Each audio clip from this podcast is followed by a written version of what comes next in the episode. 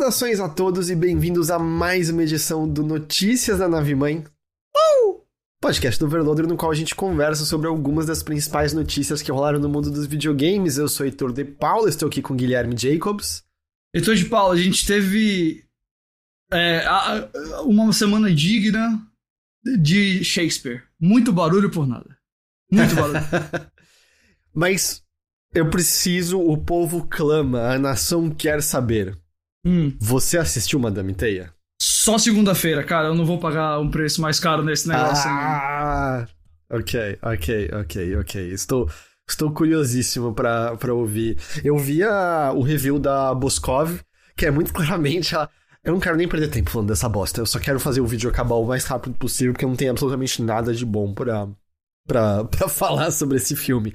Eu sei que eles liberaram um trecho que eles publicaram no Twitter, e eu não sei se tá editado de maneira diferente de como é no filme final, mas no pequeno trecho que eles disponibilizaram, é amador a maneira, pelo menos como tá editado, porque quebra aquela regra dos 180 graus É, e parece que tem é, duas eu Dakota na mesma, no Eu mesmo sei é. carro. É, tipo, Eu, eu acho que isso, eu acho que isso saiu oficial mesmo, né? Então Ah, é? igual Isso é tipo no filme está assim. Caramba. Eu, e eu, e eu sei que ele, alguém gravou um compilado de toda frase gravada em ADR, né? Tipo, gravada pós, pós filmagens e inserida no filme, né? E, e era, tipo, significativo o, o compilado. Peraí, a única polêmica que eu ouvi foi que é melhor que o Soldado Invernal. Soldado Invernal não é o Capitão América 2? Isso é por causa do Hassel do Omelete que soltou numa, numa live ou no vídeo que ele prefere Madame Teia a Soldado Invernal porque Madame Teia pelo menos não se leva a sério, sim, é o, é o Capitão América 2, que é amplamente considerado o melhor filme da Marvel. É, pra E mim é pra- gente, tranquilamente o melhor dos filmes da Marvel que eu vi, assim, mas disparado, assim, não tem nada nem Gente, perto olha, dele. Ele está obviamente errado e todo mundo aqui ter que conhecer quem é Marcelo Hessel e o, o humor dele e as opiniões dele e como ele gosta às vezes de soltar umas dessas, né? Eu posso dizer porque eu sou colega dele de trabalho. Eu sei que ele não é muito fã de Madame Teia nem nada, mas ó, o pessoal que ficou. Isso aí virou, mano, uma tempestade na internet. Ah, é? Eu não vi E é isso. tipo, brother, vocês nasceram ontem, né? Vocês não acompanham o cara nunca, porque Ah, o enfim. Zeros falou, ele é tipo o Ricardo no Twitter, entendi, entendi. É, não, tipo, tem que saber, tem que saber rir também, galera. Ghost. A gente, Hum. né, o preâmbulo eu acho que não precisa ser feito, foi o principal assunto é. da gente na semana passada, que era a É. questão de o que que Xbox falaria sobre os vários e vários rumores dos seus exclusivos não sendo mais exclusivos. Tivemos ontem o podcast de 20 minutos, que em certa medida podia ser um e-mail. 100%. E eu, assim, o que aconteceu pra mim é exatamente o que você falou. Que é, não vai ser nem de perto tão grande quanto tá aparecendo agora. E, e, e, e foi. Porque, vou vou resumir assim, a, a principal coisa é. Tem quatro jogos até então exclusivos de Xbox que sairão para outras plataformas. Exclusivos de Xbox e Windows, né? No caso. Isso, é. Quando a gente diz exclusivo, pode estar no PC também, né? Exato. exato. É... Phil Spencer não quis nomear, porque, segundo ele, os anúncios serão feitos pelos próprios estúdios no seu devido tempo, mas todo mundo sabe quais são os quatro jogos. Eles são Hi-Fi Exato. Rush, Paintment, Grounded e Sea of Thieves, né? Ele até fala que são dois jogos menores que é, nunca teve essa ideia de serem esses enormes exclusivos, e dois jogos contínuos live service que quanto mais pessoas os jogam, melhor para esses jogos. E no caso de Grounded of Thieves, perfeito, certo? Você garante, desde que esses jogos encontrem um público nessas outras plataformas, você garante mais alguns anos de continuidade de suporte a esses jogos, porque vai ter gente interessada. E, pra mim, do tipo Grounded, que frequentemente nem é um muito lembrado nas conversas de, de jogos de estúdios Xbox, pra mim, tranquilamente, assim, dos melhores jogos que saíram de um estúdio Xbox desde as aquisições. Grounded é muito, muito bom. É, E o que ele fala categoricamente é que não são nem Starfield, nem Indiana Jones, né? Ah, Ele diz que são coisas que saíram há pelo menos um ano, que já teriam, entre aspas, alcançado o seu máximo no Xbox, apesar dele citar né, que sempre tem algum crescimento. Ah, e de como sair para mais plataformas ajuda jogos contínuos, né? Os que a gente mencionou. Ah, ele reitera algo que a gente já sabe de muitos e muitos anos e não é novidade para ninguém. Exclusivos a um único console serão cada vez menores. Essencialmente é, é a Nintendo que deve continuar nessa nisso daí, porque o, o, o, custo de desenvolvimento da Nintendo é menor do que dessas outras empresas e ela consegue fazer o negócio ter sentido ali. Um, e ele fala mesmo, isso não é nenhum grande, grande insight, basta olhar para a última década e ver o que tem acontecido. Ele também diz que não há uma mudança em como pensamos em exclusividade, mas reforça aquela lema lá de Xbox de quando todos jogam, todos ganham, que também, de novo, não é uma mudança da semana passada para cá. A ideia de Xbox como plataforma tá ali desde o Xbox One, certo? De Exato. Xbox Exato. não é só sua caixinha embaixo da televisão. Xbox. É, de, é de certa forma, a gente tá voltando até para o a missão original do Xbox One lá com, com o Dometric e tudo mais, que era algo muito menos voltado para tipo o console de videogame. Aí é um conceito muito mais amplo. E, e ele fala um, um fato que também é conhecido, que é a indústria não cresceu exponencialmente. Se você olhar, meio que geração em geração, você pode. Durante um certo tempo você tinha um volume maior de consoles sendo vendidos, mas em larga medida o que a gente tem de geração em geração são as mesmas pessoas que tinham consoles aos poucos recomprando esses consoles e esses chegando mais ou menos nos mesmos números que é, havia anteriormente, né? E ele diz, não cresceu. E aí, que é uma das coisas que leva aos cortes que a gente tá vendo, e ele fala: você tem duas maneiras de crescer. Ou tirar mais dinheiro dos jogadores, ou adicionar mais jogadores ao todo. E esse último é o foco da Microsoft. É o foco de PlayStation, lançando jogos de PlayStation no PC, que aliás foi reiterado pelo Totô, que a gente vai falar isso depois. É, e, e é o que Microsoft está indo buscar, lançando alguns dos seus jogos em PlayStation, é o que ela busca com xCloud, certo? É, e, e, coisas do tipo. Eu acho que essas são as principais, principais coisas. Me diga aí que eu tô ligado que você tem pensamentos aí. É, eu, você já deu, claro, o resumo total aí do que aconteceu, do que foi oficializado, né? Tipo, acho que a maioria das pessoas concordaria que não precisava ser um, um podcast, precisava ser do e-mail, até porque a maioria, eu pelo menos, tirei todas as minhas informações dos textos do, do Tom Warren lá no The Verge, que ele tem sido o principal repórter dessa área de Microsoft. E foi ele que deu os quatro títulos, a Famitsu também deu. É, deve ter tido outros lugares também, e claramente são esses quatro. Era bem e... óbvio, certo? Tipo, não, exato. Um conseguiria do, é, deduzir. Do, dois desses já tinham sido né, presentes nesses rumores desde então. Ah, é, aí eu acho que agora vale a pena a gente comentar as possibilidades aqui, né? Vamos lá. Então a primeira possibilidade é uma possibilidade do passado. Que é a seguinte: se não tivesse essa treta ainda seriam esses quatro jogos de uma semana para cá? Porque hum. foi reportado pelo próprio Tom Warren, que agora deu os quatro jogos, a questão do Starfield e do Indiana Jones. Eu não tô dizendo que eles iam sair simultaneamente, que eles iam sair esse ano, nem nada do tipo, mas que eventualmente iam sair. A segunda possibilidade tem a ver com essa. Esses jogos ainda podem sair? E eu acho que sim. Porque, assim, eu sei que o Phil Spencer não falou ali, falou, tirou os nomes deles, mas, cara, o Phil Spencer também já disse no passado que nem todo jogo de Xbox ia sair no PC. Corta para agora.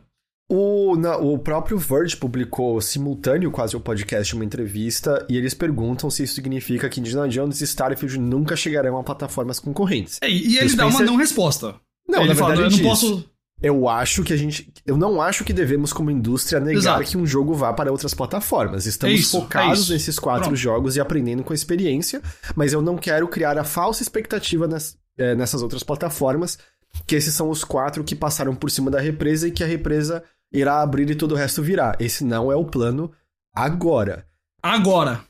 Agora, eu, eu acho que você tem a mesma especulação que eu tenho, e para deixar claro para quem tá ouvindo, isso não, não sou insider, a especulação é. Starfield saiu da conversa por conta do, da repercussão pós os rumores eu, da semana pra, passada. Pra mim está claríssimo.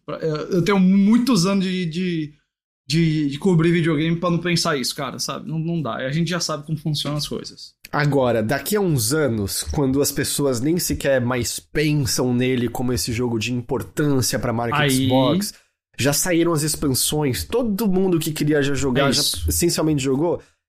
Isso. Eu acho que eventualmente a gente vê isso aparecendo sim numa outra, num PlayStation da vida. Sim, acho.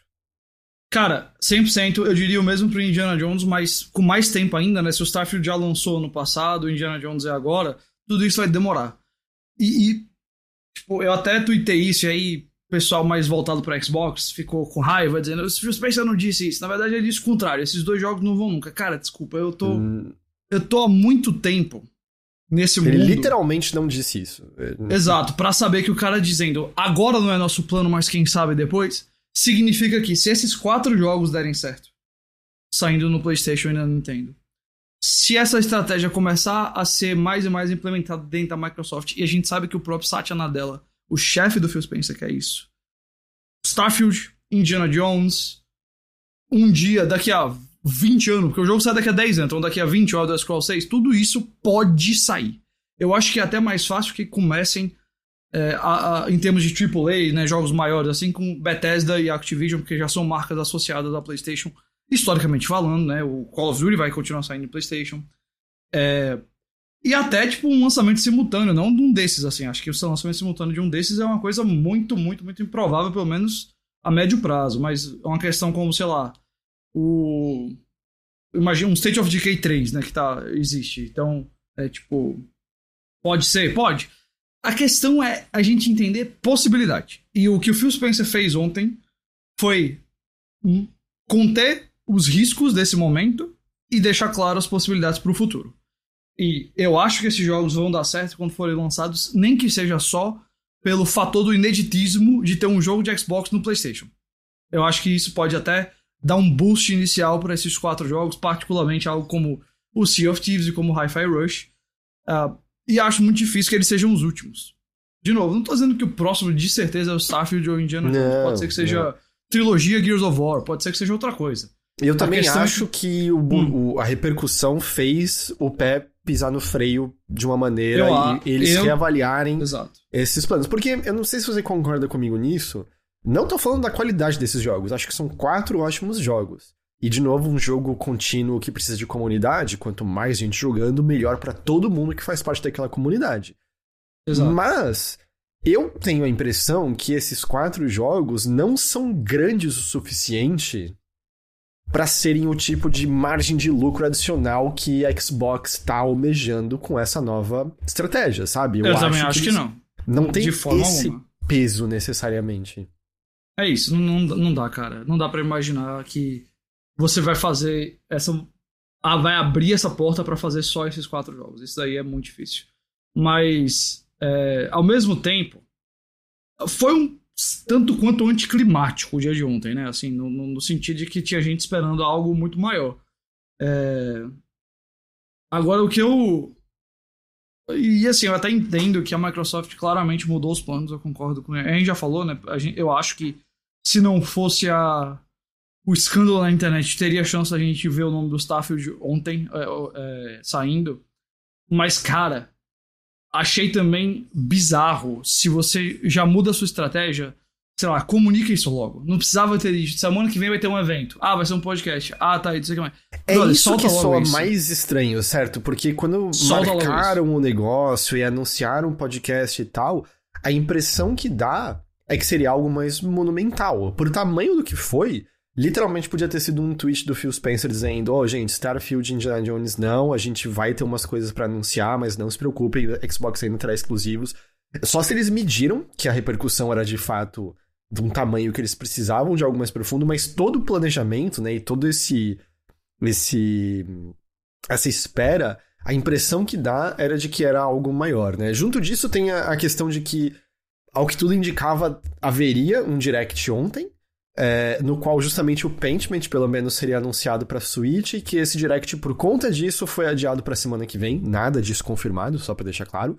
Mas é o que os insiders estão dizendo. Justamente porque se rolasse o Direct e tivesse o Paintment para Switch, sem que Microsoft tivesse ainda dito nada, aí a galera, né, fogo nas ruas, as pessoas virando carro, né?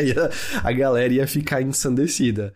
É, mas pareceu, assim, muito grandioso para quando chegar ali na hora não ter muita coisa. Justamente o que me faz, né, o sentimento é o de que não é exatamente uma estratégia que já tinha sido estabelecida antes e apresentada. É meio. Eles estão pensando na estratégia e mudando coisas agora, sabe? E, Exato. E... Isso tá Porque... tudo. Eu, eu acho que a gente pode perceber que tem muitas coisas em fluxo ali na Microsoft nesse momento, e poucas uhum. firmadas na pedra. É, eu acho que tem algumas coisas interessantes que o Phil Spencer né, reitera, dizendo ah, que quando você parar pra pensar com eles agora sendo é, donos da Bethesda, dono da Activision Blizzard, eles são dos maiores publishers que em PlayStation, né? Eles, eles já, já são por conta, é, por conta disso, né? E que eu, eu acho que, assim, é um, vai ser talvez um caminho mais vagaroso, até porque eu acho que é uma lição que. Eu achava que era uma lição que a Xbox teria aprendido, porque eles ainda sofrem muito até hoje por conta do lançamento desastroso do Xbox One e mais do que isso, do anúncio desastroso do Xbox One. E em certa medida, né, a maneira como eles tinham apresentado era mais restritivo, mas em certa medida, o futuro que eles estavam apresentando ali aconteceu, só aconteceu de maneira gradual. Não aconteceu porque foi forçado goela abaixo das pessoas. Aconteceu porque muitas pessoas, aproximadamente 50% né, das pessoas que compram AAAs e coisas do tipo, preferem a comodidade de comprar digitalmente de seus jogos e terem ele atrelado às suas contas, frequentemente tendo que estar online para jogar e, e etc, etc. Aconteceu de maneira gradual, entendeu? As pessoas não gostaram quando foi imposto a elas. Eu Exato. sinto que esse é o tipo de coisa que também gradualmente vai acontecer e quando acontecer, talvez as pessoas liguem menos para tudo isso acontecendo, porque a questão é que tá muito no calor do momento ainda, né? Exato. Tipo, a gente tá com esses dois consoles que largamente não se provaram a que vieram, são caros, a minha, a minha opinião, eu sei que isso vai diferir. Eu acho que os dois têm exclusivos decepcionantes. É, e, e eu acho que tudo isso pesa um pouco nessas pessoas, nessas pessoas agora, né?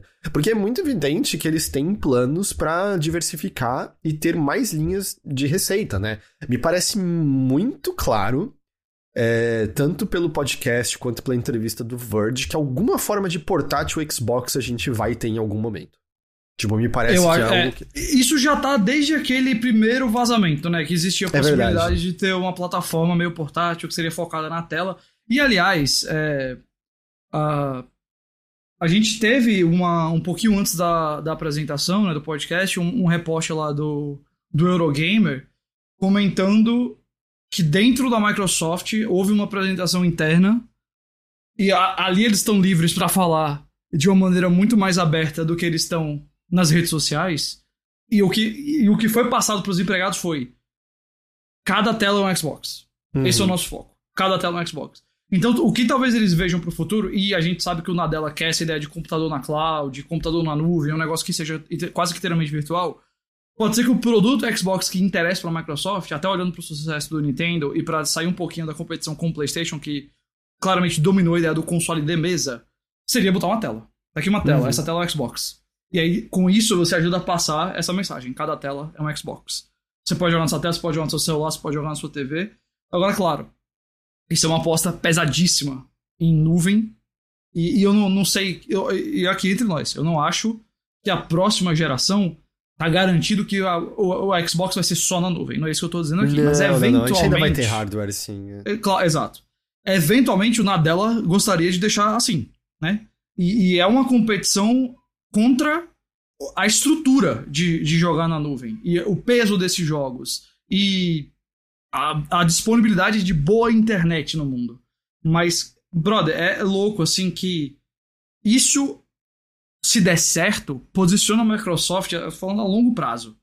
Eu acho uma situação muito, muito interessante caso essa tecnologia chegue, caso essa tecnologia vire popular, porque claramente eles são os principais jogadores né? É, pun intended, dessa área.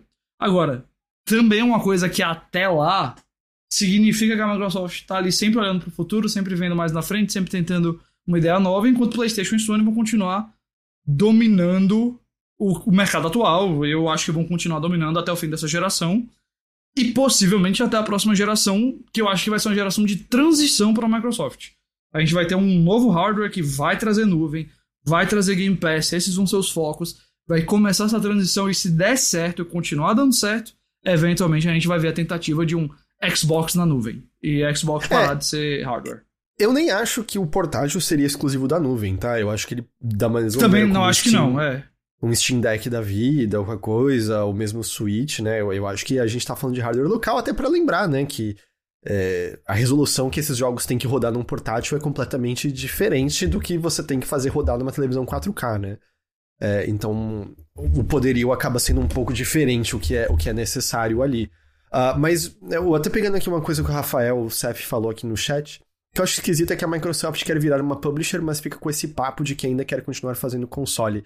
Eu, eu acho que a maneira como eles explicaram é meio. É justamente estar em todos esses lugares. É, a maneira como a Sarah Bond colocou no podcast é. O console vai ser o lugar da experiência máxima Xbox, ou num PC ultra parrudo. Isso não significa que você não vai poder jogar em outros lugares com concessões, mas que as pessoas estão felizes em fazer. Vide, é, sei lá, o, o Steam Deck da vida. Ninguém que compra o Steam Deck tá esperando ter os jogos rodando na sua máxima qualidade. Mas as pessoas estão ok com essa troca para poderem ter ele portátil, né? Para poder ter de outra forma. Eu sinto que é meio isso que eles estão fazendo. De ninguém espera que jogar na nuvem vai ser absolutamente idêntico a jogar no console. Exato. Exato. Mas é. essas opções estarão ali para quem quer, sabe? essas opções estarão ali para abarcar todos os tipos de, de, de, jogadores. Até porque eu acho que volta uma coisa que a gente falou na semana passada. Se eles mantiverem nessa estratégia, não adianta, na, nada vai mudar. Eles não vão alcançar a PlayStation. Não, a história não vai mudar em relação às vendas de, de, de Xbox. O Phil Spencer já disse algumas vezes não é um exclusivo milagroso que de repente vai mudar a história de, de Xbox, sabe? Esse trem partiu já em grande medida. E aliás, um mini adendo nisso. O podcast foi extremamente corporativez, né? É, você consegue perceber claramente como os três, obviamente, tiveram media training, os tópicos memorizados, as falas memorizadas. E, e é, é, notável a diferença, né? Entre a Sarah Bond e o Matt Booty falando que parecem dois robozinhos sem emoção. E o Phil Spencer, que é o, o tiozão. Spencer, ele é muito é. bom, tá ligado? Eu sei, ele é, eu já falei isso, ele no fim das contas é um executivo, a gente tem que ouvir tudo que ele fala com ressalva, mas puta merda, ele é bom no trabalho dele, cara. Ele consegue entregar ali um negócio de um jeito que você sai convencido, sabe? Você fala, é, ok, eu acredito nesse cara, eu acredito nesse cara. É que mais que a gente teve? Ah, é, parte do, do medo, né, das pessoas era questão de. Eu sei lá, de onde saíram esses rumores uh, de que o, os jogos de Xbox não estariam mais no lançamento no Game Pass. Eu não tenho a menor ideia de onde saiu isso, mas ele reiterou que não, os jogos de Xbox estarão no lançamento no Game Pass e que Game Pass é algo que você vai continuar a encontrar só em Xbox, né? Barra o PC. Um, e eles deram também que Diablo 4 chega ao Game Pass no dia 28 de março. Eu sinto que foi, né, até aquela coisinha ali para ter algo mais positivo, uma notícia mesmo ali de fato. Para mim tá ótimo, eu não quis dar dinheiro pra, pra Blizzard com o Diablo 4, então já que eu já assino o Game Pass, vai ser a hora de eu experimentar o, o Diablo 4. Eles citaram ali é... Ah, Kaeli tá falando que a dúvida surgiu depois que a Valve perdeu o selo de Xbox. Ah, eu nem cheguei a ver esse, esse fato. É... Uh, teve uma parte que ele falou das demissões da indústria, não teve? Que era uma coisa necessária. Ele não usou essas palavras, pelo menos não que eu me lembre, Gui. O que ele menciona é: ano passado a gente teve esse ano incrível, com lançamentos maravilhosos, gente dizendo que dos melhores anos, e a indústria ainda assim não cresceu, que é o que leva ao corte de empregos. Não é totalmente verdade. A gente sabe, né, que tem outras questões que levaram a esses cortes de empregos. Uh, mas ele, ele usou isso mais como exemplo de a indústria não teve crescimento diferente por conta da qualidade de jogos, né? E eu também acho que ninguém que acompanha jogos está muito espantado com isso, porque tirando os muito grandes da, das empresas maiores, é aquilo de Alan Wake, né? Varreu o chão com premiações, super celebrado. A Remedy anunciou 1,4 milhões de milhão de unidades vendidas, que para ele estava muito bom. Mas olha quantas unidades, sei lá, Power vendeu. Olha quantas unidades é, Little Company vendeu. Assim, é, é, o que as coisas, né? Olha o volume de dinheiro que Roblox faz. Olha o volume de dinheiro que Minecraft faz, né? O, a medida de sucesso é muito diferente dentro dessas coisas que a gente tá vendo. É a mesma coisa entre comparar. Vou usar um exemplo, me diz se ele é cabível, Ghost. A medida de sucesso entre um filme da Marvel e um filme do Scorsese. É, ninguém espera que o filme do Scorsese vai alcançar o bilhão do, da, da, Marvel. E as expectativas dos estúdios, por sua vez, são diferentes em relação a isso, certo? Exato. É, o, foi, a gente teve a, até uma tretinha, né, por conta do ah, por que, que As Marvels é um fracasso e Assassino da Lua das Flores não é, se eles têm o mesmo. a mesma bilheteria. E foi justamente o mesmo orçamento. E a gente comentou, né? Mas a Apple que produziu o filme, então já começa com o fato de que o orçamento dele é uma porcentagem muito menor do dinheiro da Apple em relação ao que a Disney gasta, né? Para a Apple é um erro de contabilidade. E o fato de que eles ganharam dinheiro vendendo o filme para Paramount, que a Paramount não teve que custear a produção, só a distribuição, então fica mais, muito, muito mais fácil você custear isso. E ao mesmo tempo a Apple tem uma assinatura com hoje um bilhão de assinantes em todos os serviços da Apple. Então, tipo, se mudam os jogos, se mudam as expectativas. A Microsoft também, semelhantemente, vai trabalhar de várias maneiras, com dependendo do jogo, né? Tipo, até isso que a gente tem mencionado das possibilidades é, pô, se o jogo vai custar mais caro, ele pode sair de um jeito diferente, pode sair em mais plataformas e isso tá tudo aberto, são questões como você falou. Expectativas diferentes para é, como jogos eu posso dizer? diferentes. É, pra, pra tamanhos de jogos diferentes, é. E é, eles citam ali 34 milhões de assinantes do Game Pass, e aí você, né, eu pelo menos quando eu vi, eu falei, nossa, por que eles não anunciaram isso antes? Porque parece um bom crescimento dos 20 e poucos milhões de antes. Então um pulo do gato nisso. É, eles não falam no podcast, mas foi confirmado depois a alguns veículos como Forbes e, a, e o Verge, que 34 milhões é o número de Game Pass que a gente conhecia, mais as assinaturas Live Gold que viraram Game Pass Core. Então, ou seja, é, não é que 34 milhões de pessoas terão acesso a Diablo 4 quando, quando ele sai. Até porque o Diablo 4. Ah, vai estar no de console também, né? Eu esqueci que saiu pra console também. É, então, assim. Parece indicar que não houve de fato um crescimento significativo dos assinantes de Game Pass, que é o que a gente já imaginava. Porém, na entrevista com o Verge, o Phil Spencer diz o Game Pass está mais ou menos em uma escala que ele é um negócio sustentável e rentável para nós, é o que ele fala. E até e eu acho que ele, agora já tô misturando as informações de entrevista e podcast, mas eu acho que e também coisas que a gente sabe sobre o número de assinantes, que é a questão de assinatura é, é um dinheiro que você sabe que vem garantido todo mês. Pode subir um pouco, pode diminuir um pouco, mas você tem aquele dinheiro garantido. Enquanto videogames, de maneira geral, é, é um. É um negócio muito baseado em hits, né? É, ou o negócio chega e pá, acerta em cheio, ou não é visto com bons olhos, a não ser, claro, né? A história é muito diferente caso você seja um desenvolvedor pequeno, as vendas recorrentes do seu jogo no decorrer dos anos, aquilo faz muita diferença maior é, para você.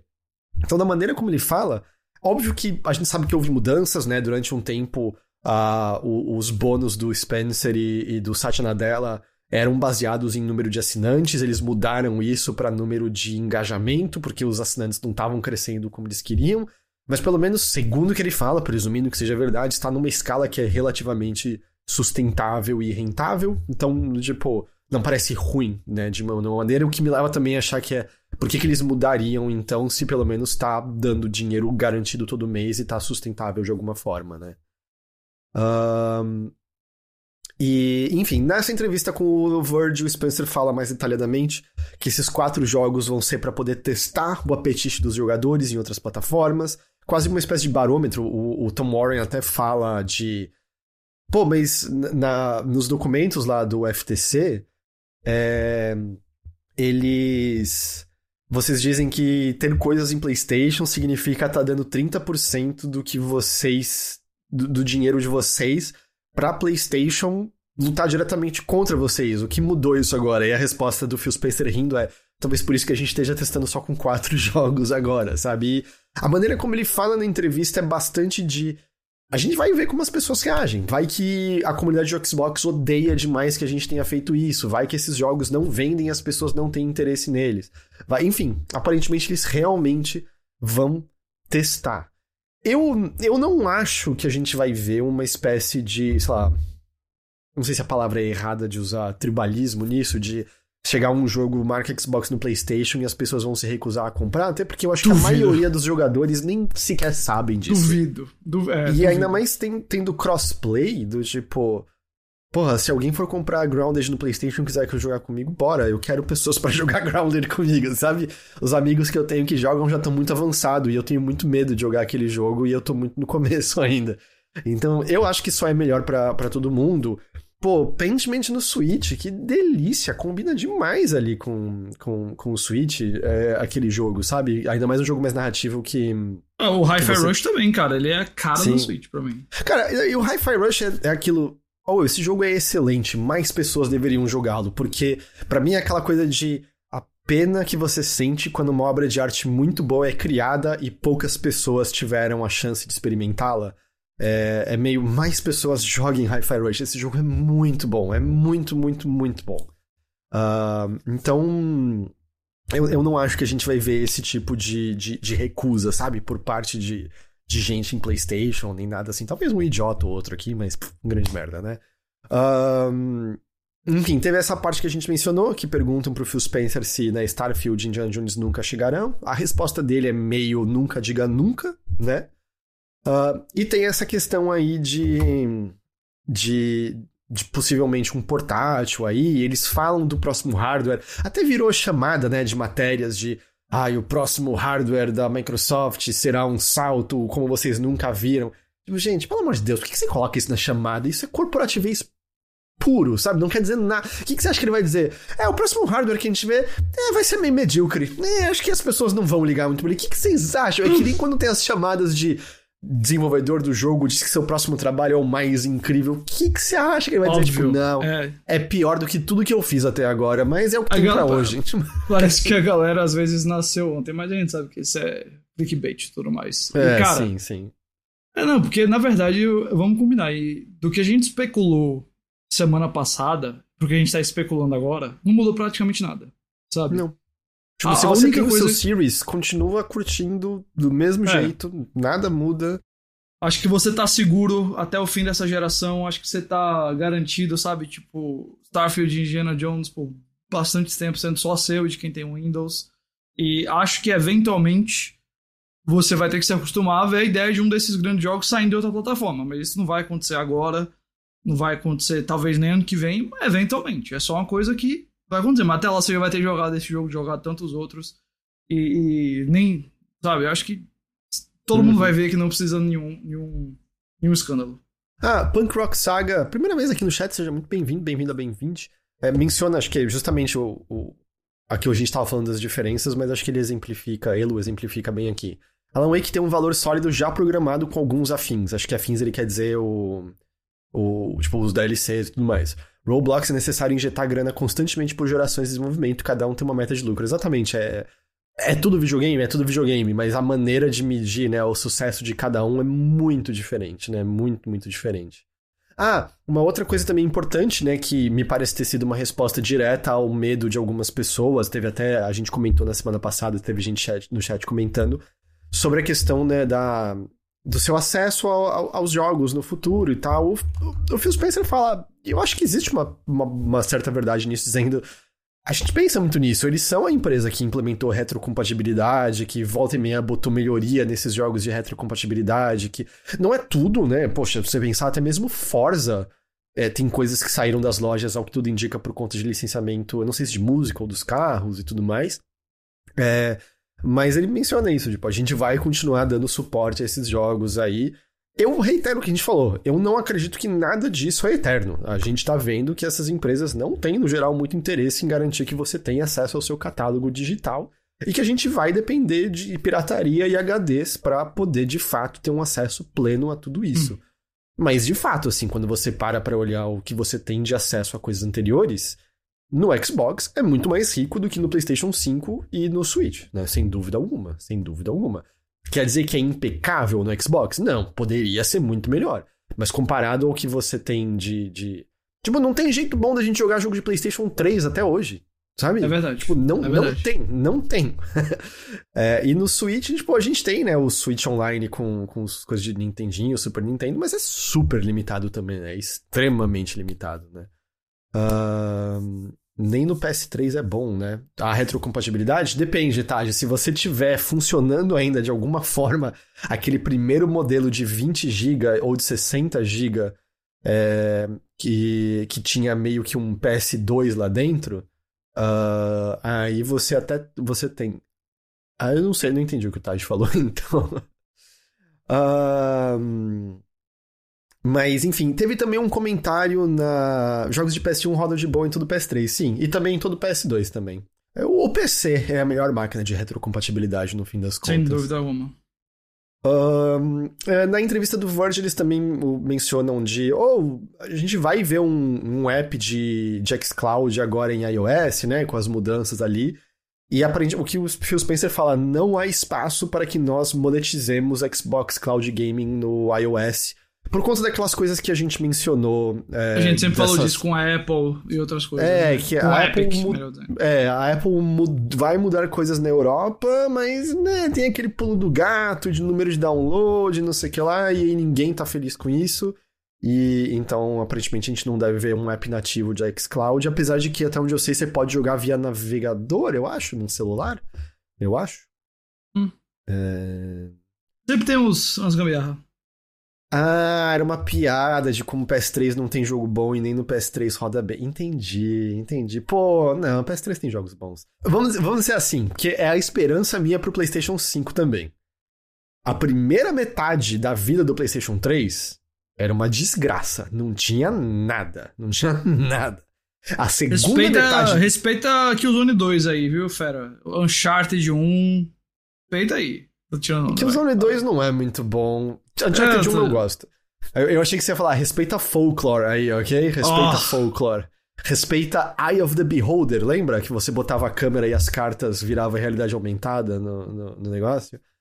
Mas assim, o que a gente lembra com carinho do PlayStation 3 é a segunda metade. Vamos lembrar que, tipo, teve uns três anos consecutivos de executivos de PlayStation falando: Este é o ano do PlayStation 3, e ninguém conseguia desenvolver jogo para aquele console, e o que era multiplataforma era, era pior no PlayStation.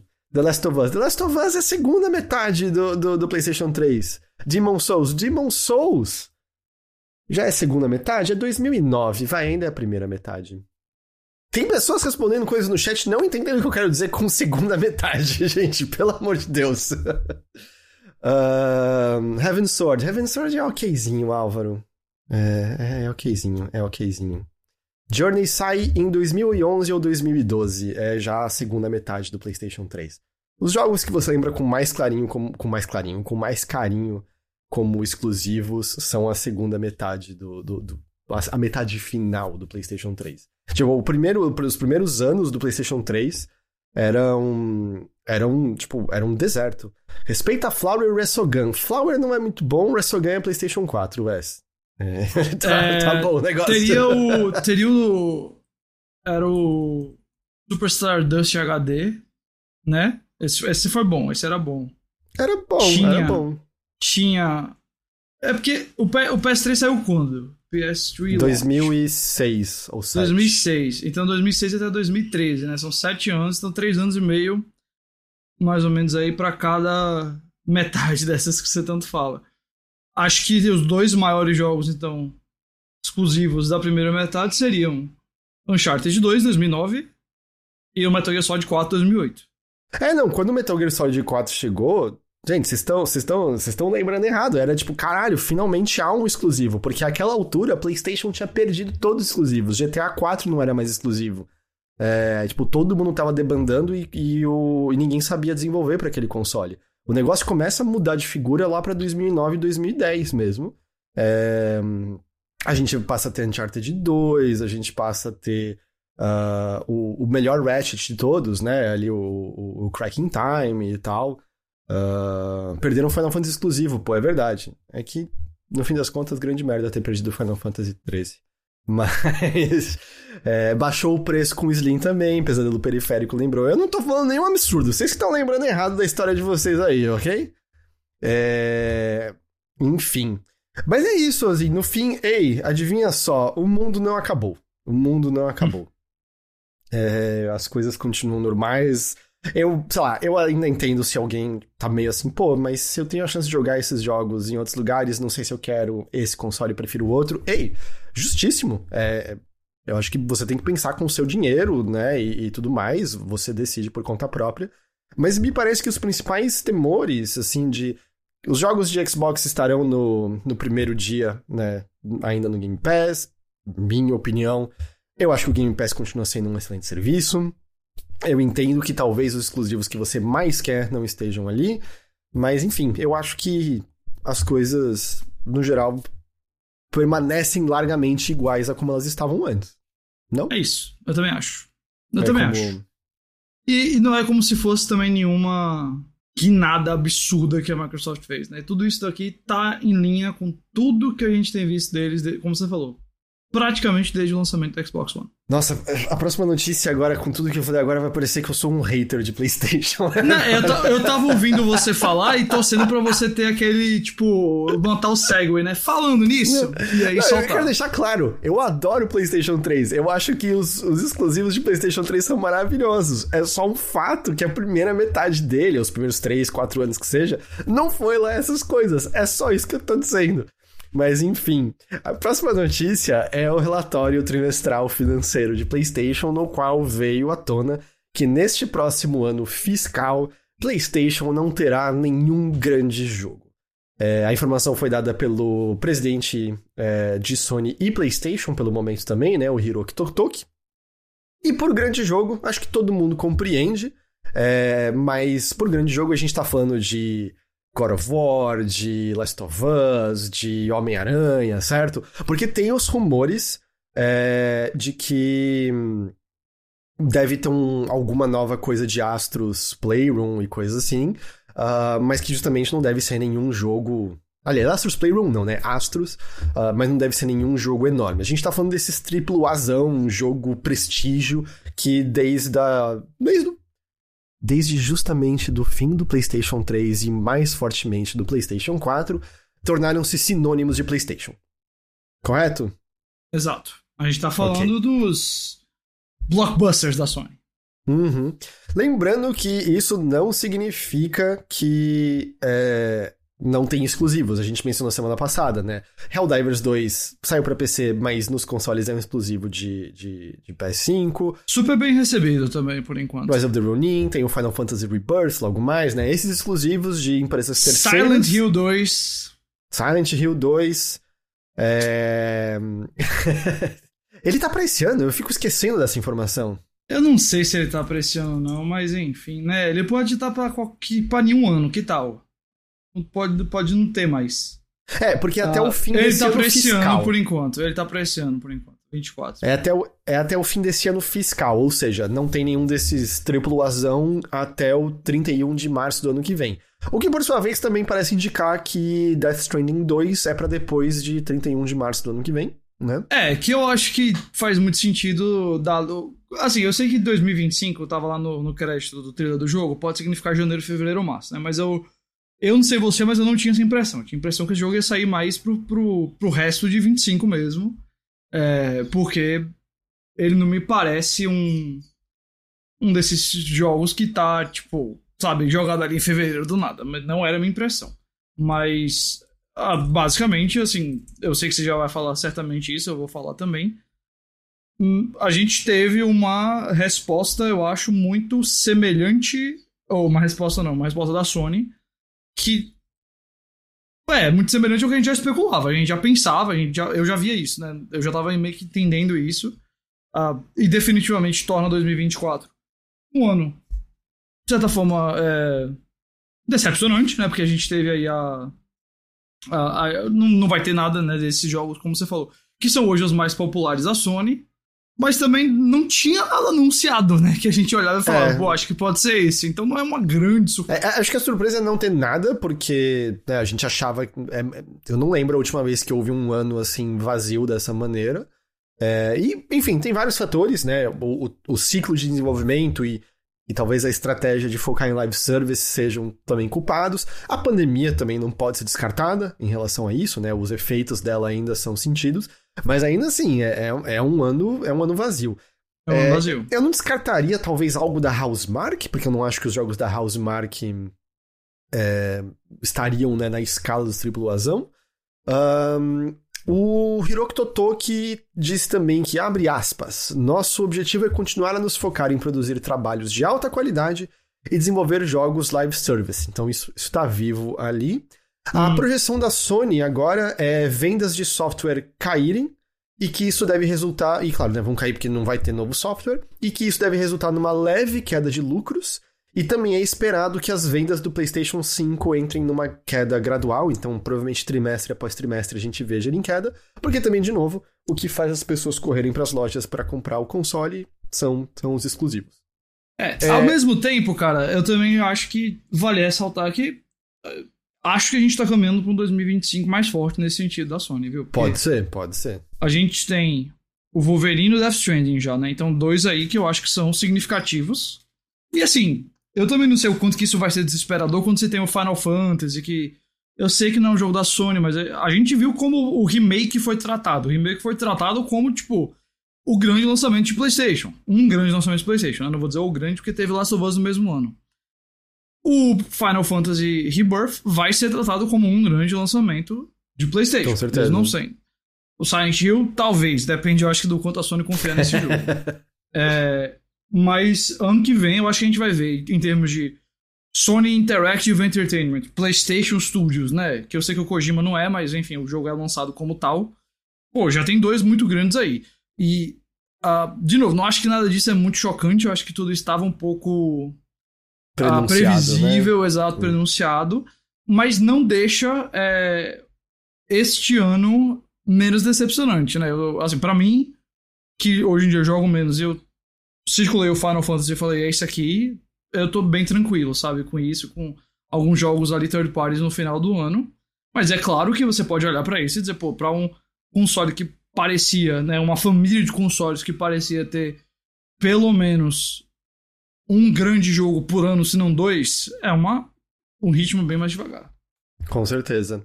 É, apesar né, dessa projeção, esse trimestre encerrado em si teve vendas e renda recorde para PlayStation. Mais 8,2 milhões de PlayStation 5 foram vendidos, e agora o console está num total de 54,7 milhões de unidades vendidas no total. Significa que nesse ano fiscal em que a gente tá, 16,4 milhões de unidades foram comercializadas até o momento. A previsão inicial da Sony era de vender 25 milhões de unidades nesse ano fiscal, mas a projeção foi diminuída para 21 milhões. O que me leva a crer que inicialmente eles achavam que algum outro jogo estaria disponível nesse, nesse período, que alavancaria mais as vendas. Pode ser, pode ser. Um, Totok também atribuiu esse fato, abre aspas, parcialmente por estarmos entrando na metade final do ciclo do console. E eu sei que, né, em termos de números, faz sentido a gente estar tá com quatro anos aí de console, mas eu reitero, soa muito cedo porque parece que esses consoles nem começaram. E beleza, a pandemia é um enorme fator nisso, o tempo de desenvolvimento de jogos é um enorme fator nisso, mas nossa senhora, eu sinto que eu ligo esses consoles com tão pouca frequência comparado como eu ligava na geração passada ou ano anterior. É, é muito estranho. É, eu, eu tenho. Assim, eu. A gente tava falando do Phil Spencer mais cedo, né? De como eu, tipo, vamos com calma aí com o que ele tá falando, vamos tentar interpretar e tudo mais. Eu diria também assim, eu não acho que quer dizer que, tipo, 2028 é o fim do PlayStation 5, bate o martelo disso, sabe? Não, é, não. É, eu, eu ainda acho que vai um pouquinho me parece, honestamente falando, cara, a, a, que devia ser o contrário, sabe? Se tá entrando na segunda metade, é agora que devia ter mais jogo. Porque é o tempo que deu para se desenvolver e fazer esses jogos. Sei lá, me pareceu uma fala muito para amenizar o fato de que não tem tanto jogo esse ano e tentar inventar uma desculpa que investidor e acionista caia. É, justamente, porque tem que lembrar que tudo que sai da boca de CEO nessas horas, ele tá pensando no, né, na barrinha de humor de acionista para fazer a, o número imaginário subir, não descer, ou não descer tanto quanto pode descer, né? Uh, mas, sei lá, ainda assim é, é, estranho ouvir, certo? Eu não tô sozinho nisso. Mas vai Exato. que a segunda metade do PlayStation 5 é tão boa quanto a segunda metade do PlayStation 3, não é mesmo, gente? Ei, e coisas ei. incríveis estão chegando. Ou até, ou, ou, até a segunda metade do PS4, que eu acho que também foi excelente. Então, tudo, é, tudo tão aí. A, a, geração do PS4 e, e, Xbox One teve aquela outra questão que, quando os consoles saíram, as empresas grandes achavam que ninguém mais queria console, né? Tipo, mobile é o futuro. E aí a gente teve os primeiros anos só de remaster e mais nada. O que não é às vezes tão diferente de como tá agora. É, Spider-Man 2 é um enorme sucesso, passou de 10 milhões de unidades vendidas, ele saiu foi em outubro, não foi? Ele saiu em outubro do ano passado. Ou seja, eu, eu acho eu acho que isso contabiliza só até o fim do ano, certo? Isso é só até o trimestre fechado em dezembro. até 31 de dezembro, se eu não estou enganado. É, teoricamente é... seria assim. E então ele tá vendendo muito bem. É muito louco você pensar então que tem 54 milhões, 10 milhões de unidades vendidas é uma porcentagem enorme de, de adesão, né, de donos do console pro, pro... Porque eu tô usando ele como exemplo, porque ele é exclusivo de PlayStation 5, né? Porque o God of War Ragnarok chegou em 15 milhões de unidades, o que foram então mais 4 milhões de unidades desde o último trimestre, mas o God of War Ragnarok saiu tanto para PS4 quanto para PS5. E eu acho que eu acho que isso que é, é bem chamativo, certo? Porque pensa que o PS4 tem, sei lá, 120 e poucas milhões, é isso, de unidades? O é... PS4 já passou de 100, é. Era 120 e poucas milhões. Uh, e o God of War saiu para ele e, tipo, pensa que Spider-Man 2 é só no PlayStation 5 e são 10 milhões de unidades. E tudo bem, eu acho que tem outros fatores nisso de. Puta, se as pessoas investiram no PlayStation 5, elas estão ansiosas para poder jogar algo nele, né? É, eu acho que isso leva o ânimo. Tem o fator Homem-Aranha, as pessoas amam o Homem-Aranha, mas ainda assim, é um número bastante impressionante. Bastante, bastante impressionante. Um, e acho que isso aqui, batendo com tudo que a gente vem falando, com o que o Phil Spencer falou, com tudo que todos nós temos observado nessa indústria, sem surpresa, o plano é de continuar lançando jogos de PlayStation no PC e aumentar a quantidade deles. Isso é parte de um, abre aspas, plano agressivo de crescimento da margem de lucros. É a mesma lógica do lance, né? Do, do lance que o Phil Spencer falou. Ou você tira mais dinheiro dos jogadores, o que, em parte, é o que foi feito com os jogos custando 70 dólares, ou você aumenta a base de jogadores. E é o que é feito com o PlayStation lançando jogos no PC. Abre aspas, isso aqui é fala do Totoki. No passado, como vocês todos sabem, nós queríamos popularizar nosso console e o principal propósito dos nossos jogos First Party era o de tornar o console popular. Isso é verdade, mas há uma sinergia nisso. Então, se você tem conteúdo First Party forte, não apenas com o nosso console, mas também em outras plataformas como computadores, um jogo First Party pode crescer como multiplataforma e isso pode ajudar a melhorar o lucro operacional. Eu, eu acho que assim, eu não acho que a gente vai ver lançamento simultâneo num futuro próximo, mas eu acho que isso é uma indicação de que a janela entre exclusivo de console e PC deve diminuir com o tempo. É meu palpite. Não vai mais demorar tanto. Eu, assim. a, a, não, inclusive, é, eu ia mencionar isso na, na nossa conversa da, da Xbox, mas eu acabei deixando para agora. Do mesmo jeito que eu não duvido que a gente vai ver o Starfield de Indiana Jones no, no, no PlayStation um dia, eu também não duvido que a gente vai ver jogo grande da Sony saindo day date com, com PC, viu? Com PC, Acho né? que isso não tá fora assim, nenhum... Helldivers 2, né? Já, exato, exato. Mas é que eu tô falando do mesmo jeito que a Dos gente tá falando... Né? Do mesmo jeito que eu tava falando do Starfield e do, né, é, do, do Indiana Jones, que são jogos maiores, tô falando aqui de Horizon 3, tá ligado? Uhum. Nessa vibe. Eu, eu sei que Helldivers 2 é diferente, né? É um jogo de porte menor, a Arrowhead não é um estúdio PlayStation, mas saiu no mesmo dia para PC e PlayStation e está sendo um enorme sucesso, indo acima das expectativas é, que o estúdio tinha. E então vai que isso muda a maneira como como PlayStation olha para isso, né? Não sei. Uh, e puxando só a tangente, justamente, Helldivers 2 tem feito bastante sucesso, já passou de um milhão de cópias vendidas. Uh, e a consequência, né, é que ele está tendo problemas no, nos servidores por conta né, do volume que eles não imaginavam que seria tanto de jogadores. É, o jogo é o maior lançamento no Steam de algo distribuído por PlayStation, ao menos quando o assunto são jogadores concomitantes, que é uma medida, mas não é a medida mais definitiva do mundo, como algumas pessoas gostam de fazer na internet, né? Mas o pico dele foi de 150 mil pessoas no Steam. Uh, e o recordista de um PlayStation Studio anterior era o God of War de 2018, que teve 73 mil uh, no pico. Também tem o fator, né, que às vezes existem pessoas que têm um PlayStation 5 e têm um PC e optaram por comprar no Steam em vez de comprar no PlayStation 5. No God of War de 2018, eu acho que quando ele saiu para o PC, uma porcentagem enorme de pessoas já tinha jogado no console, né? Não estava interessada em, em, jogar no PC novamente. Então, a comparação não é perfeita, né? Não é um para um, mas ainda assim é uma, é uma medida de sucesso, sem dúvida alguma. É, e, e, poxa, pra gente ter uma notícia diferente, um pouco mais positiva do que as demissões infinitas, Hum. O sucesso fez com que a Arrowhead esteja buscando novas pessoas para integrar em seus ranks, para acelerar e aumentar os planos de conteúdo pós-lançamento. Tem vagas específicas listadas no site da Arrowhead, mas eles estão procurando gente sênior também. Então, ei, um lugar tá contratando. Então, É. o, o estúdio do, do Power World também falou que eles estão com severamente 100 pessoas o suficiente para poder manter o jogo no desenvolvimento e tal. Então também tem, tem vagas abertas ali. É... Isso aí, é, as pequenas. Pequenas vitórias. Uhum, uhum. É, mas eu acho que o, principal, a principal informação disso é isso de, putz, não vai ter nenhum jogo triplo azão nesse ano fiscal é, de estúdio PlayStation e é estranho, né? Eu não acho que é o que ninguém que comprou um PlayStation 5 desejava, necessariamente. Ahn, mas é o que tem pra hoje, pelo visto. Ahn, a gente também teve umas atualizações do estado do que restou da ZA1, que era o estúdio de Disco Elysium. Nossa, é- essa, pessoal- essa é triste, viu?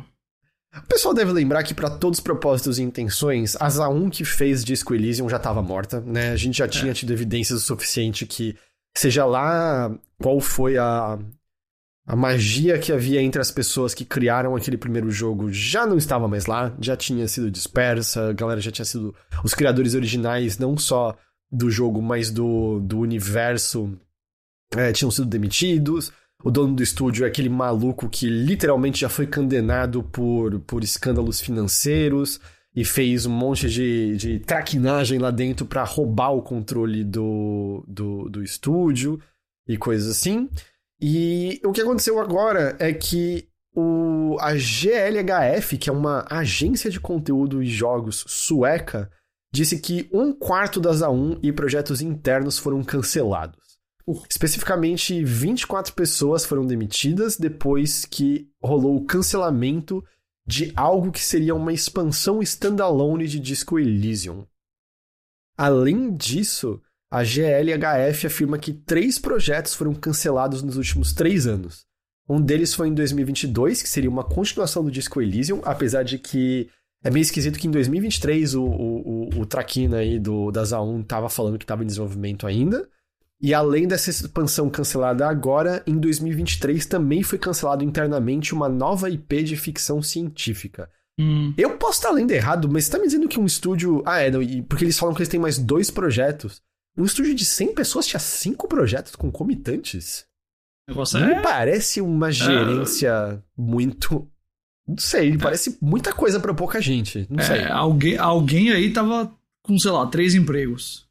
Ahn, um e-mail interno obtido pela GLHF, que foi escrito, escrito pelo chefe do estúdio, o Compus, diz que, abre aspas, eles estavam trabalhando essa questão sensível com o máximo de cuidado e respeito, e que essas possíveis demissões, chamadas de redundância, são parte de um plano para dar uma nova forma à nossa equipe e apoiar nossos dois jogos remanescentes.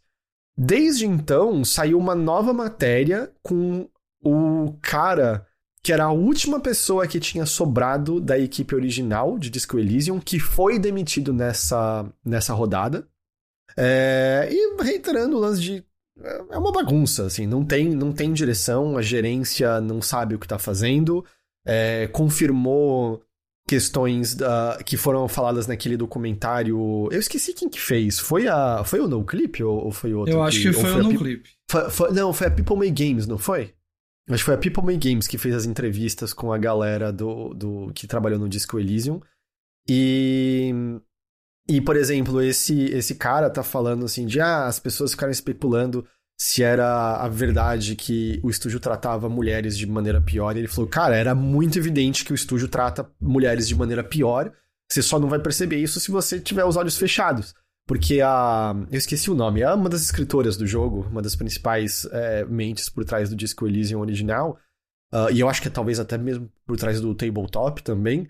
Menciona de uma vez que o chefe começou a gritar muito com ela e que um outro desenvolvedor veio perguntar se estava tudo bem. E esse cara fala: Eu era esse desenvolvedor que foi perguntar se estava Hum. tudo bem, porque ele ouviu os gritos acontecendo ali. Então, é, Disco Elysium será provavelmente para sempre uma coisa linda e perfeita que surgiu por conta da confluência de pessoas brilhantes e criativas E ficou nisso. E que e ficou nisso, que dessa forma eu não acho que eles vão ter a IP desse universo de volta nunca mais. É, talvez a gente veja aquela série acontecer, eu não sei. Mas eu acho que ah, a gente isso aí não tem nada a ver com a ZA1, né? Não precisa, não precisa das A1 É. ainda pra sair. né? Tipo, o que tem a ver com a ZA1 é que ela recebe cheque, provavelmente, pra. pra por, por ter dado, né? Por ter vendido a licença pra fazerem uma série na propriedade deles, né? Deve ser isso a, a ligação maior. Mas pra todos os propósitos e intenções, me parece que esquece. A gente não vai ter um novo Disco Elysium. Eu acho que se a gente tivesse um novo Disco Elysium, não tá me parecendo que seria o que a gente queria, porque não tem nada a ver com as pessoas que fizeram originalmente, não tem nada a ver com a mentalidade que levou à criação daquele jogo. É, então, é só. Disco Elysium foi vítima do capital que ele mesmo critica na sua narrativa. De certa E forma. de pilantras. É de, é, eu bom, aí não, mas o primeiro, a primeira frase eu ia dizer, de certa forma, o final mais poético, sei lá, temático possível pra Disco Elysium. Com isso, Ghost, a gente já chega nelas.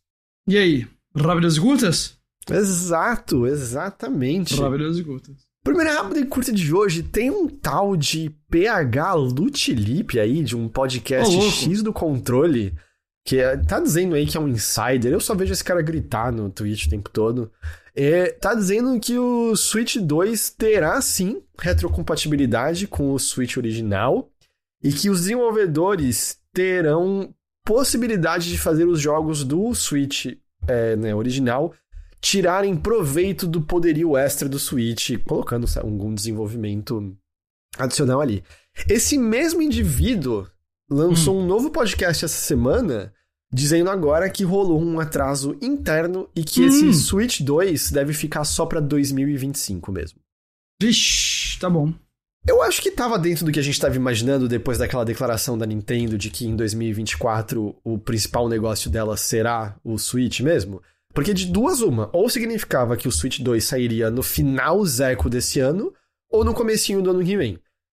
Eu, eu sei que as festas de fim de ano são importantes e tudo mais, mas vale lembrar que o Switch saiu em 3 de março de Exato. 2017 e Exato. eu não sei se vocês estão ligados, o Switch fez um pouquinho de sucesso. É, é, deu certo, a ideia deu certo. Eu não, não, não, não imaginava, mas deu certo. Ah, cara, e assim, se ele sair até 31 de março, sai dentro desse ano fiscal ainda pra Nintendo, né? Então, É verdade. é. ainda funcionaria em relação a, tipo, ah, vamos ter um console nesse ano fiscal. E eu acho que, dado que a gente também né, ouviu da Nintendo, não é exatamente, assim, um choque.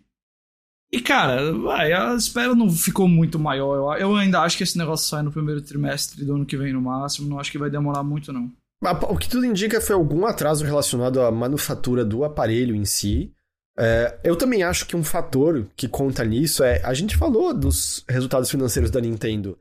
A queda na venda do console, sim, ele tá há sete anos. Mas o software continua vendendo bem pra cacete. Eu acho que quando você tem números como esses, você não tem necessariamente essa pressa monstruosa em lançar o sucessor.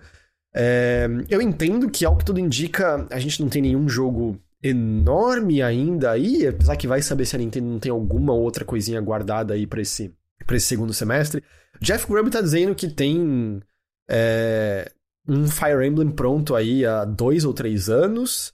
A gente sabe que o Metroid Prime 2 e 3 remasterizados também estão essencialmente prontos, é que a Nintendo que decide quando ela quer lançar as coisas.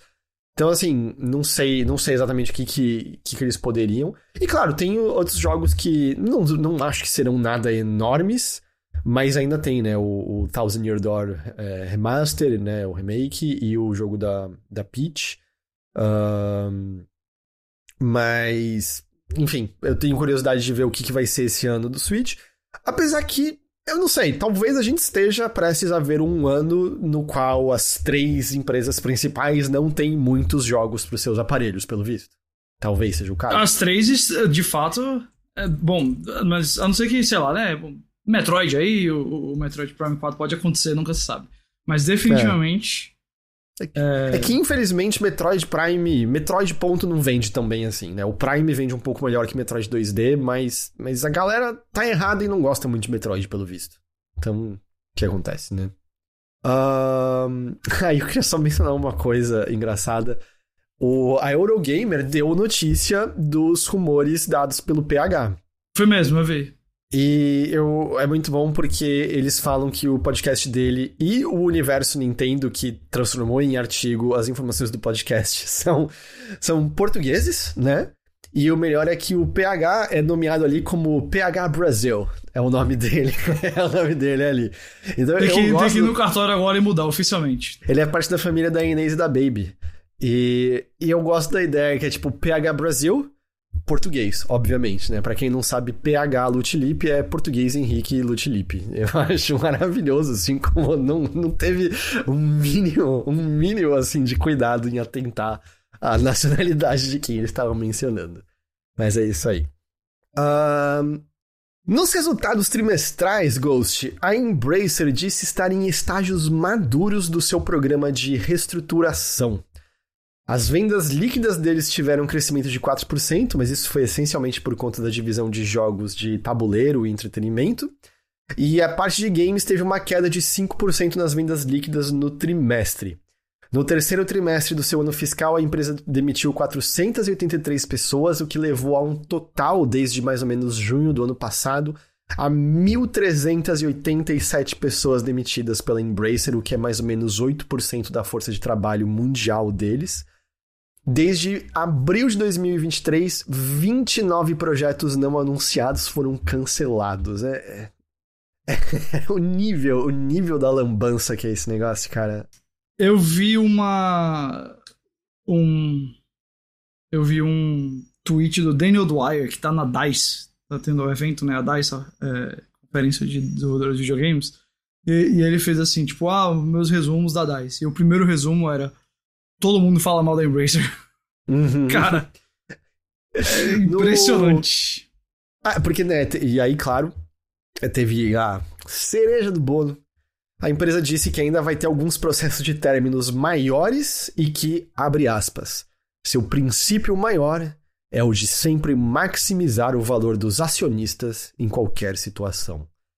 E aí teve até, acho que foi o, o Sven da, da, da Larian dizendo que a gente não tem acionistas e a nossa prioridade não é uh, maximizar o valor deles. E eu vi algumas pessoas usando aquela expressão em inglês de saying the quiet part out loud, né? Que seria. Uhum. É, você sem querer de deixa. Maneira... Você de... É, você solta o que você devia falar sussurrando. Você grita isso aí.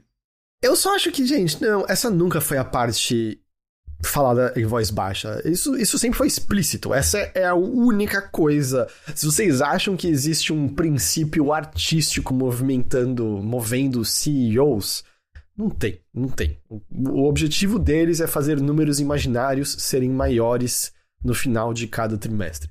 Dane-se qual era o potencial artístico, emotivo, criativo desses projetos cancelados, dane-se quais eram as ambições dessas pessoas demitidas por conta de, de gerenciamento ruim. Essas pessoas não se importam com isso nem um pouco. Não, se importa, não se importa. Tipo, não, não, não tem. É... E, e, é uma verdade de qualquer uma dessas, dessas, dessas empresas.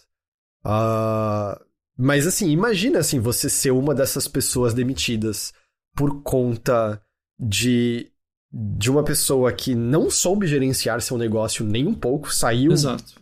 gastando dinheiro como se dinheiro fosse gratuito e infinito. E ouvir isso, assim, a nossa principal função é o valor dos acionistas, que. Vamos sempre lembrar, sabe qual é o valor que acionistas geram? O valor concreto, real? Nada. Absolutamente Nada. porra nenhuma. Acionista não cria porra Zero. nenhuma. É, então, tipo, o que eles fazem é comprar ações que engordam o bolso de, de CEO e outros executivos. É, é isso, largamente. Então, é, acionistas são parasitas, sim. Assim, CEOs também, né? São só, tipo, outra classe de, de parasita. É só porque o acionista, é. tipo, é o CEO... Quase que o CEO frila, tá ligado? Ele não é, tipo, contratado da empresa. É, ele é o que grita ele... pro CEO quando é. o número imaginário dele não tá alto o suficiente, né? Uh, então, cara, é, é, é, é, nojento. Eu não sei que outra maneira colocar. É nojento. É absolutamente nojento. Um, algumas boas é, notícias, pelo menos assim, em termos de jogos indo bem, né? Não sei para que exatamente é a boa notícia. Mas o Grimblue Fantasy Relink passou de um milhão de cópias vendidas em todo o mundo 11 dias após o, o seu lançamento. O Alan Wake 2 também, né? Ele teve a notícia aí de que passou de 1,4 milhão de cópias vendidas e que a Remedy tava, tava feliz com esse número, com esse número alcançado. Uh, então, jogos com alcançando o público, né? Alcançando sucesso. Até porque a gente veio de. Uh, de, de, por exemplo, ah, Prince of Persia Lost Crown é um bom jogo, e ao que tudo indica, não, não tá vendendo bem, né? Então, é bom ouvir de que, ah, existem jogos bons que ainda estão vendidos bem, né? Uh, só o André falou, mas quem tem empresa que quer ganhar grana não tem como fugir, seja tendo acionista ou não. A empresa vende ações para se financiar. Agora, se esse financiamento vai ser usado para a empresa ou não, são os 500. Naquelas, né? Porque existem empresas que são lucrativas e estão crescendo sem isso, né? Fazer um IPO é meio que um atalho para você ganhar uma avaliação ainda maior e ter meio que né, esse corta-caminho para ter mais dinheiro. Mas não é que essa é a única maneira de você conseguir esse dinheiro todo. De maneira nenhuma. Uh, na verdade, aqui um jogo distribuído pela Embracer, a trilogia original de Tomb Raider, relançada nesta semana, está sendo bastante elogiada, esse trabalho de, de remasterização da trilogia original. É, abre com o seguinte aviso. Os jogos nesta coleção contêm povos e culturas retratados de maneira ofensiva e calcados em preconceitos raciais e étnicos. Esses estereótipos são prejudiciais, indesculpáveis e não estão alinhados com os nossos valores na Crystal Dynamics. Em vez de remover este conteúdo, nós escolhemos mostrá-lo como eram em sua forma origina original, inalterados, na esperança de que possamos reconhecer seu impacto prejudicial e aprender com eles. Um, eu, eu acho que é assim que deve ser esse tipo de, de coisa quando a gente está trazendo coisas antigas que talvez não não estejam mais, né? Que, que a gente olhe com outros olhos agora. Eu acho que é muito similar àquele aviso que a Warner tem quando tem relançamento de desenhos que tem não tem outra maneira de colocar, tem coisas racistas neles. É, pelo que eu vi as pessoas falando, eu acho que isso tem a ver que no Tomb Raider 3 você vai para uma ilha do sul do Pacífico e você é atacado por pessoas nativas de lá com arco e flecha e umas coisas assim. Mas eu acho que é isso, eu não acho que você volta e altera o trabalho o trabalho antigo é. para compactuar com valores atuais. Você avisa, ei, quando a gente fez isso, nossa mentalidade era preconceituosa de coisas que talvez a gente nem sabia e era assim. Né? Exato. Né? E exato. eu acho que essa não, é a melhor maneira não, de. É, não dá para mudar o que já foi feito porque você estaria abrindo margem aí para muita coisa perigosa, né? Por mais que isso viesse de um impulso nobre, outras pessoas usariam essa desculpa para fazer outras coisas. O melhor é você, tipo, falou outros tempos, erramos, pá, é isso. E aí oferece a arte como foi feita, porque senão, como a gente mencionou, é, abre margem para muita coisa. para dar muita coisa errada aí. Uhum. E eles mantiveram, assim, parece que muito, muito fiel em muitos aspectos ao Tomb Raider original. Eles até mantiveram aquele código que você faz e a Lara explode, sabe? É, que, que era, tipo, teoricamente era uhum. o código da Lara ficar pelada no jogo. Aí você fazia e pff, morria. É, tipo, tudo isso tá, tá, tá, tá intacto lá. Uh, é uma notícia não nada legal a próxima, que é o Yoshitaka Muriyama, o criador de Suikoden. Ele, até onde eu sei, é o responsável pelo conceito de Suikoden em si. E Scenario Writer, como você traduziria Scenario Writer? Roteirista? É um roteirista, é um roteirista. É, de Yuden Chronicle 100 Heroes, que sai esse ano. É, faleceu no último dia 6 de fevereiro. A informação foi dada pelo estúdio Rabbit Bear, que foi fundado por ele uh, ah, para o desenvolvimento de Euden Chronicle. E o estúdio disse o seguinte, uh, abre aspas. O trabalho dele como, é, como roteirista, né, cenário writer de Euden Chronicle já, está, já havia sido finalizado, mas como seus colegas e amigos nos entristece saber que ele não poderá ver as reações de seus fãs. Entretanto, mesmo com esses sentimentos, temos que aceitar a realidade de que ele não está mais conosco e levar em frente seu sonho de lançar a Euden Chronicle no mundo. Porque, pelo que eu entendo isso, assim, ele, ele amava esse conceito de Suikoden e o Eiyuden foi a... Né, com o Kickstarter de enorme sucesso e tudo mais, foi a maneira de trazer isso à, à realidade, né? A fruição, mais uma vez. É, por um lado, que bom que ele tenha tido a chance de criar, é. né? Pelo menos isso, mas exatamente, uma pena que ele não vai poder ver vai esse, ver, esse trabalho dele chegando nas mãos das pessoas. O, é, o estúdio só disse que foi resultado de uma de, de, de, complicações resultantes de uma doença com a qual ele já lidava tinha, tinham bastante tempo. Eu acho Suikoden 2 fantástico e acho particularmente o texto do jogo simplesmente maravilhoso, diálogos e tudo, então é o cara responsável diretamente por isso, né? Uma perda muito grande. E pelo menos a gente, como você falou, temos uma última obra dele para curtir, infelizmente. Se a gente curtir, ele não vai saber. É uma pena. Uhum. Bom, depende do que você acredita, mas é, é, é verdade. Ele não vai estar aqui, pelo menos, pra. É, ele não vai estar é... respondendo a gente, vamos dizer diretamente. Uhum. Eu queria só mencionar uma coisa aqui que o, Doug falou. Que? Alguém queria ver ela pelada, fazendo referência a Lara? Doug, então. Quem aí é, tem mais ou menos a minha idade deve, vai lembrar. O que acontece? A gente tá falando de uma era pré-internet ou primórdios de internet, e esse era um daqueles vários rumores que se espalhavam na hora do recreio na escola e por aí, de que haveria um código secreto que você fazia e de repente a Lara ficava pelada. Não muito diferente, sabe, do, do código de destravar o Shenlong no, no Street Fighter e essas coisas assim. É, era o, o rumor da época. E aí, justamente diante dessa dessa desse, desse boato, dessa lenda urbana, a ideia é que teria esse código que a Lara explode no 2, que você falaria, ei, ei, ei, colocaram o código da Lara pelada no 2, faz aí. Aí você faz e você morre e, e, perde o seu progresso. É, é, meio isso. É meio isso. Um, é isso, Ghost. A gente chegou ao, ao fim dessa edição aqui do, do Notícias. Terminou. É, parecendo semana passada que talvez muitas coisas mudassem no panorama dos videogames. Não. E a gente tá em processo de mudança, sabe? Sim. Eu acho que isso é verdade ainda. Há transformações acontecendo nessa indústria. Mas pra agora, pra agora. É, a gente está coisas... praticamente onde estávamos há sete dias. Essencialmente, sim. Essencialmente, sim. A maior diferença é que agora existem pessoas que viram Madame Teia. Essa é a principal mudança. Não, mentira. Tem outras mudanças muito maiores e piores, mas enfim, era só uma piadinha. A principal mudança de videogames é que o Jim Ryan é o novo presidente da Microsoft. ele, ele sai quando? É agora em março, né? Que ele cai fora, eu acho que agora fora em março. Já? Não, acho que agora em março. Mas ele nem tem mais ele comentado, tá, né? Ele não deve estar tá fazendo nada mais, né?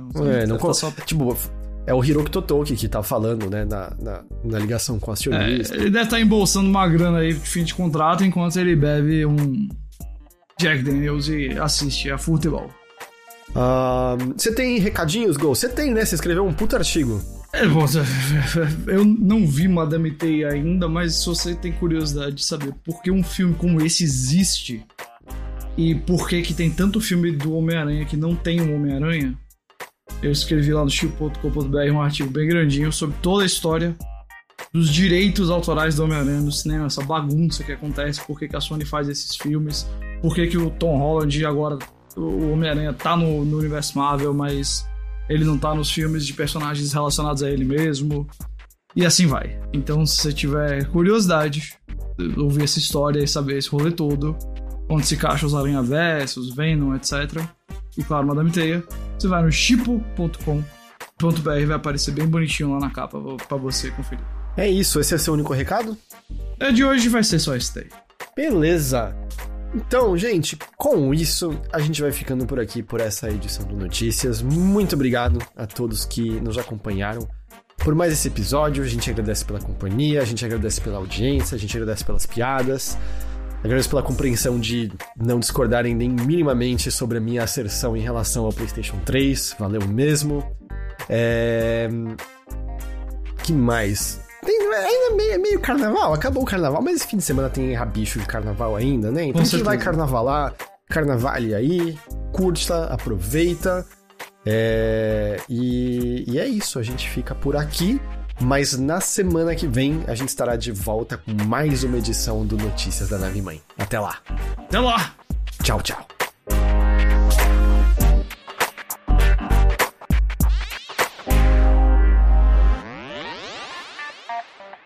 Yeah.